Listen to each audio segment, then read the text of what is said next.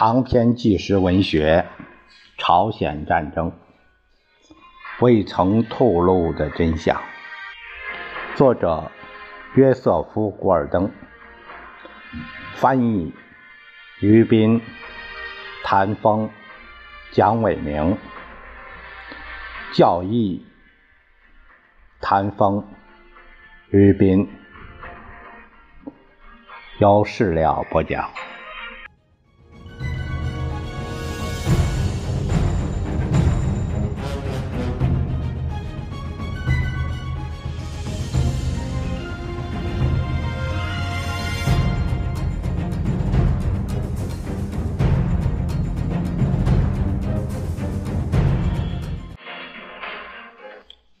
我们继续第四章下面的内容。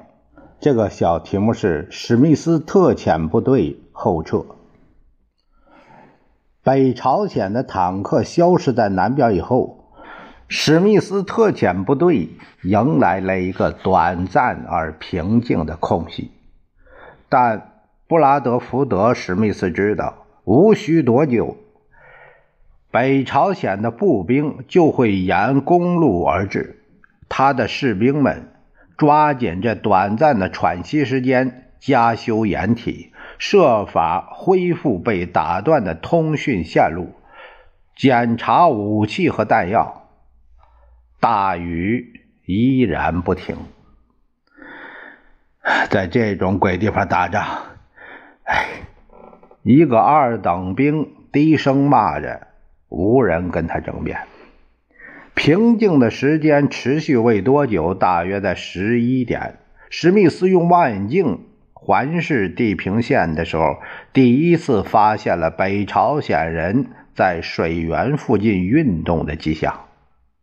时间一秒秒的过去，史密斯意识到有一股令人胆寒的力量正在向他的人马压过来。这使他不寒而栗。由卡车和徒步士兵组成的纵队，拉的至少有六英里长。开路的是三辆坦克。根据后来对俘虏的审讯，史密斯见到的是两个整团，即北朝鲜第四师第十六团和第十八团，共四千人。其中一份有关审问李学九上校的报告表明，当时北朝鲜人不知道或者没有料到美国会参战。当他们知道时，平壤政府大吃一惊。史密斯现在是腹背受敌，他的先遣部队南面是他几乎无法迟滞。更谈不上摧毁的北朝鲜坦克纵队。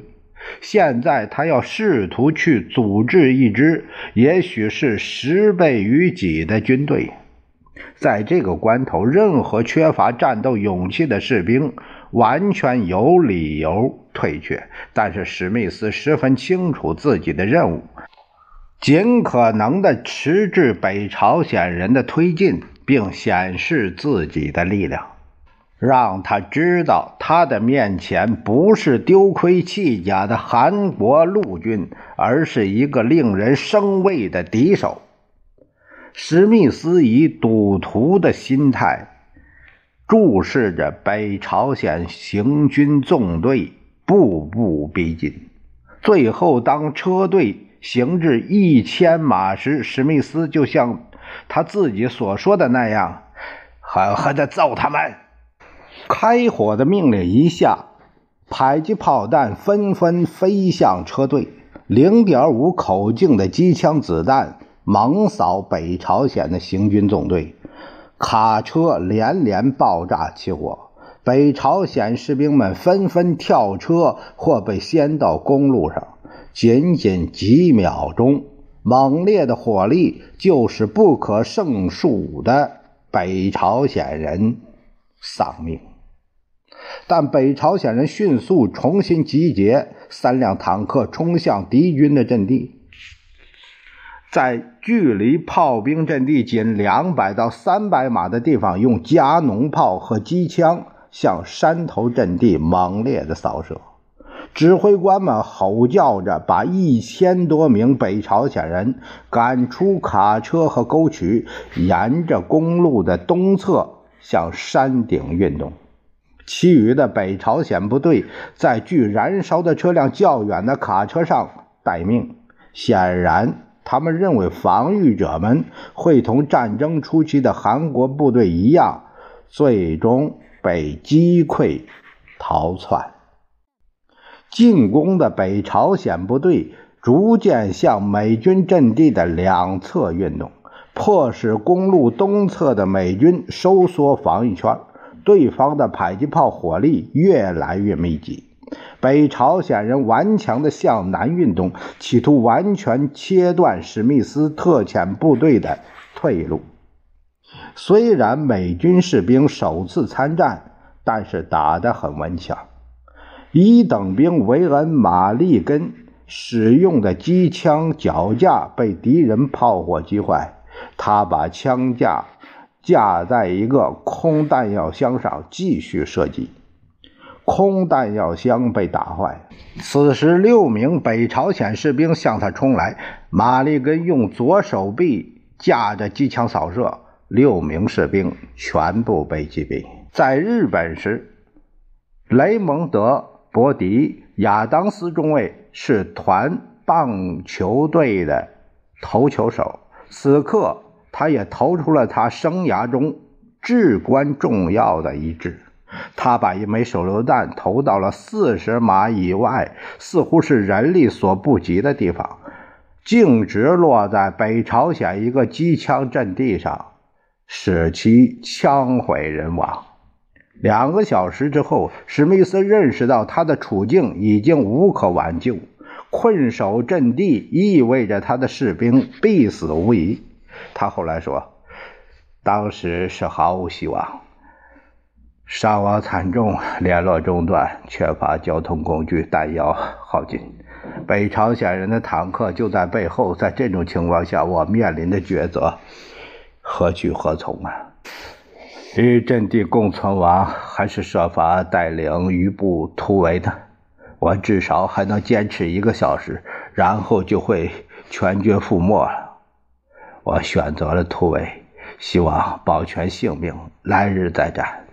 史密斯于是遗弃了全部机械化装备，率领小股部队，设法扫清一条通道，以突击北朝鲜人的包围。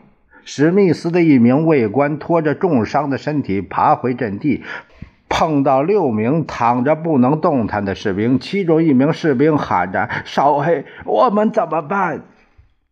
这位卫官递给他一枚手榴弹：“我最多只能为你做这个了。”史密斯后来说：“这是这类事情中最糟糕的了。”伤员和垂死的士兵哀求着你要帮助他们，但你没法子帮他们。在战场上遗弃伤员，还违反美国的军事法规。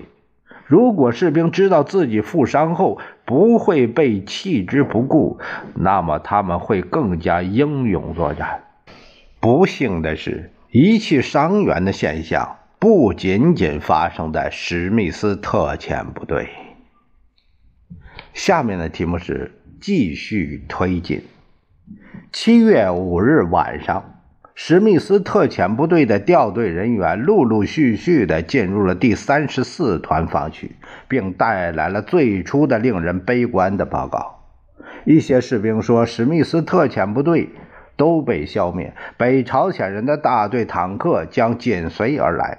稍后，史密斯带领的八十六名幸存者抵达这里，其中四名重伤员不得不留在该团治疗。团长洛夫莱斯上校也面临一个问题：驻守平泽、安城和其他地方的各部队之间联络全部中断。沿途逃难的南朝鲜士兵和老百姓不时地剪断电话线。用来捆绑行李、携带物品。由于部队相隔甚远，无法使用无线电通讯联络，指挥官们只得使用通讯员进行联络，但这些报告远远落后于实际战况的发展。另一个问题是有关指挥权方面的混乱。在此以前，乔治·巴斯将军曾部署炮兵部队进入阵地，支持史密斯特遣部队。现在他已经到了第三十四团，在没有更高级指挥官在场的情况下，巴斯开始向第一营的阿尔斯中校发布命令。巴斯认为，在危机形势中就应该如此行事。他下令炸毁城北的一座公路桥，指示阿尔斯尽可能地坚守阵地。但如果阿尔斯认为该营面临着被切断退路的危险时，就要立即撤退。阿尔斯毕竟不像布拉德福德·史密斯，显然他和巴斯均未向洛夫莱斯上校提醒有关北面发生的情况。洛夫莱斯也未接到迪安有关巴斯职责的任何指示。尽管如此，上校在战场上是不与将军争辩的，因此洛夫莱斯便着手拟定撤退计划。一个连留下担任后卫。当第一营撤离平泽以后，就进入了这些阵地。与此同时，在平泽以北两英里的河岸，第一营的士兵正蹲伏在满是积水的狭长堑壕里。纷纷叫苦不迭，破晓时分，冰冷的 C 类口粮几乎难以消除他们心中的忧郁。透过雾雨传来马达的轰鸣声。埃尔斯和他的士兵通过埋雾看到被炸毁的桥梁的远端出现了坦克的轮廓，再往后是徒步士兵和车队。先头坦克在桥边停了下来，乘员们跳下车查看被炸毁的桥梁。后面的坦克也停了下来，共计有十三辆。北朝鲜步兵没有停止，他们径直朝河里走来，单兵开始涉水过河。美军迫击炮以密集火力向桥梁附近急促射击，击毁一辆卡车。对方的坦克立即还击，很快就打哑了美军的炮兵。北朝鲜人蜂拥过河，几分钟以后，他们已经逼近了美军阵地。美军士兵可以清楚地看到他们步枪上膛的动作。这一切，埃尔斯全看在眼里。他下令全营撤至天安，但是道路。却被逃难的朝鲜百姓和士兵所堵塞，撤退秩序混乱不堪。到了下午，从平泽到天安的公路上，到处是被遗弃的装备和衣物。史密斯特遣部队由于兵源不足、装备低劣，未能有效地迟滞北朝鲜人的进攻。寡不敌众的第三十四团也因此相似，但是两者有本质的差别。史密斯的士兵一直战斗到被逐出阵地，相对来说，第三十四团则未与北朝鲜人发生什么接触。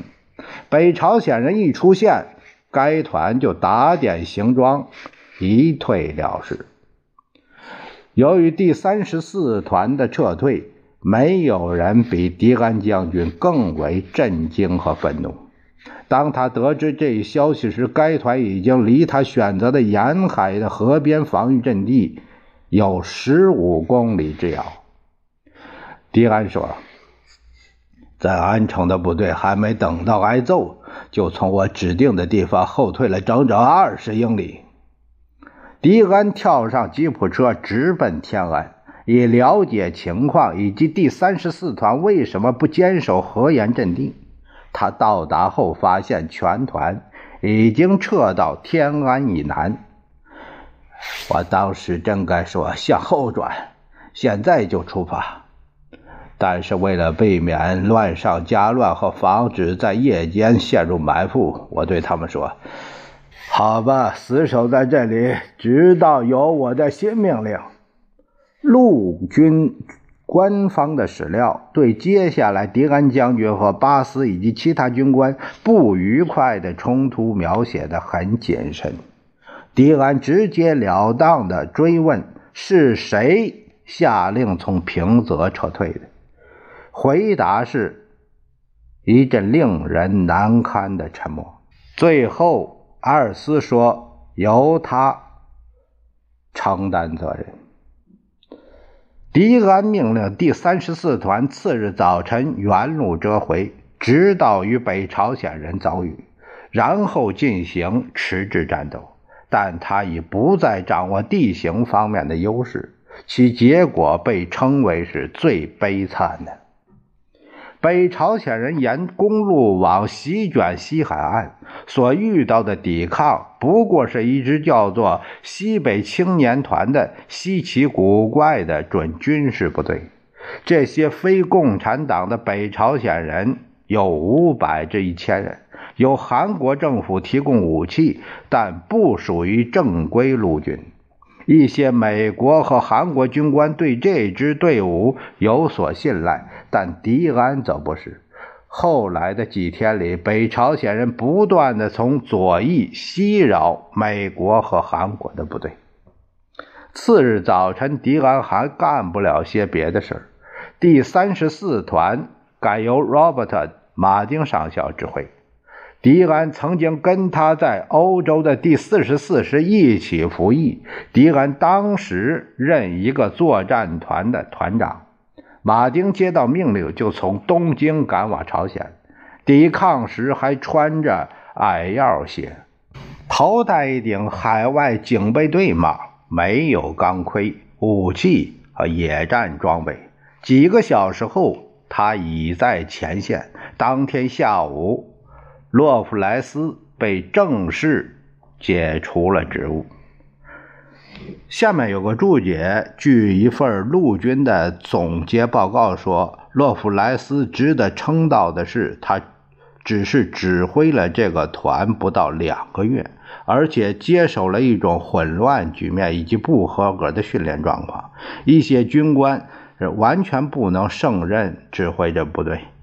他没有时间在这个团开赴战斗之前扭转局面。无论如何，这个失败让他付出了整个军旅生涯的代价，算是被撤职了。这是下一个题目是增兵麦克阿瑟，这是麦克阿瑟的意图。北朝鲜的推进速度使麦克阿瑟慌了手脚。六月二十九日，他曾向。纽约先驱论坛报的玛格丽特·希金斯夸下海口说：“给我两个师，我就能守住朝鲜。”次日，参谋长联席会议就批准他动用当时驻日本四个师中的两个师。就在这两个师的先遣队开赴朝鲜之际，他却要求增援。七月二日，他致电参谋长联席会议说。如果可行，请速派一个陆战团，并配备相应的航空队担任战术支援。由于行动迫在眉睫，务必请尽早的赶到。他还赞同远东空军司令斯特拉特迈耶将军的要求，增加七百架飞机，使空军部队达到战时的水平。七月三日。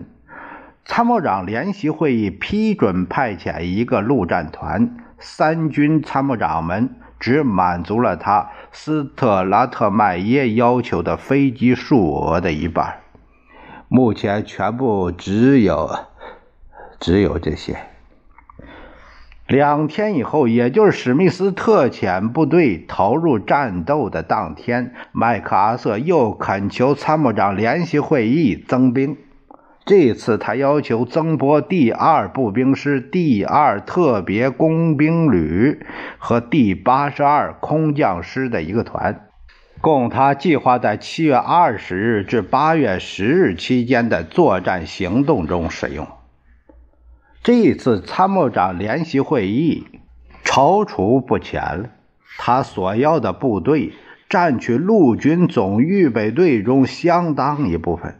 驻扎在日本以外的总共有六个师，一个师驻德国执行占领任务，其余的五个师均在美国。参谋长们告诉麦克阿瑟，尽管他们以同情的心情考虑他的要求，但这却使他们为难。目前尚未获准增加军事人员，而且美国必须在朝鲜以外的地区继续保持强大的军事姿态。七月二十日以前没有船只来运送他所要求的部队。参谋长联席会议要求麦克阿瑟稍安勿躁。设法估计一下，总共需要从各兵种中抽调多少部队，才能把入侵者逐出南朝鲜。在朝鲜东部的大部分地区，韩国陆军沿着更加崎岖陡峭的进攻实施着防御，他们遇到了许多麻烦。跟在西海岸进行仓促抵抗的美军遇到的一样，七月五日，美军第二十四师参加战斗以后，汉城至大邱的主要公路和铁路以东的所有地区都由韩国部队负责守卫。朝鲜的中部地段是崇山峻岭，有两条南北走向的主要公路和铁路干线。他们均从汉城东南四十五英里的元州起始，从元州到金泉的中央走廊几乎是正南正北的方向。东面不远的另一条通道则稍稍偏向东南，与永川接连。扼守任何一条通道。都可将入侵者置于以大邱为中心的打击范围之内。西边的第二十四师遇到的每一场战斗，其阵势都同出一辙：北朝鲜人首先由坦克发起攻击，步兵迅速包抄，兵力火力占绝对优势。然而，后来的战俘审讯报告提供了韩国部队效率不断提高的令人鼓舞的数据。这些部队是第二师首都师、第三师、第六师、第八师和第幺幺七团。据战俘报告说，北朝鲜最高司令部因他们未能按照计划迅速推进而罢免了三名师长，后来也可能是被枪毙了。啊，这这当时这个情况，当韩国军队有机会站稳脚跟投入战斗，并让他们微不足道的炮兵参与时，就能重创入侵者。例如，韩国首都师在春川以南与北朝鲜第二师激战三天。韩国炮兵在青川边缘设置了埋伏，悄悄等待，直至敌军走进射程，然后从容不迫地炮击了一个多钟头，击毙八百名北朝鲜人。麦克阿瑟向前线紧急运送了八百枚 M 杠六型反坦克地雷，但韩国部队和他们的美国军事顾问。都未曾见过这种型号的地雷。